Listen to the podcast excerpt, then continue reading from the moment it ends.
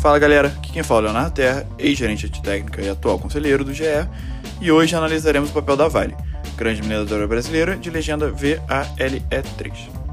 Retomando a última análise, feita em 24 de outubro, onde a linha vertical está marcada, o ativo realmente alcançou o alvo de Fibonacci de 81,39, até alcançando 84,7, uma subida de 17% em pouco mais de 20 dias, rompendo a média móvel de 200 períodos e mantendo o MACD no, no positivo, formando uma LTA. No entanto, não foi só subida. Logo na semana da análise, o ativo caiu bastante. A resistência 30 reais não segurou e inclusive rompeu a LTA. Porém, como na semana seguinte começou a forte subida, pode ser caracterizado como uma bear trap, um falso rompimento na LTA e o ativo continuou subindo ao invés de reverter a tendência. Percebemos que nesse momento o ativo não apresentou um grande volume vendedor, se mantendo perto da média. Só depois, na subida, tivemos dias que o volume comprador foi bem acima da média. No momento, é possível perceber que a alta está perdendo força, apresentando pouco volume nas últimas semanas e o histograma perdendo a força.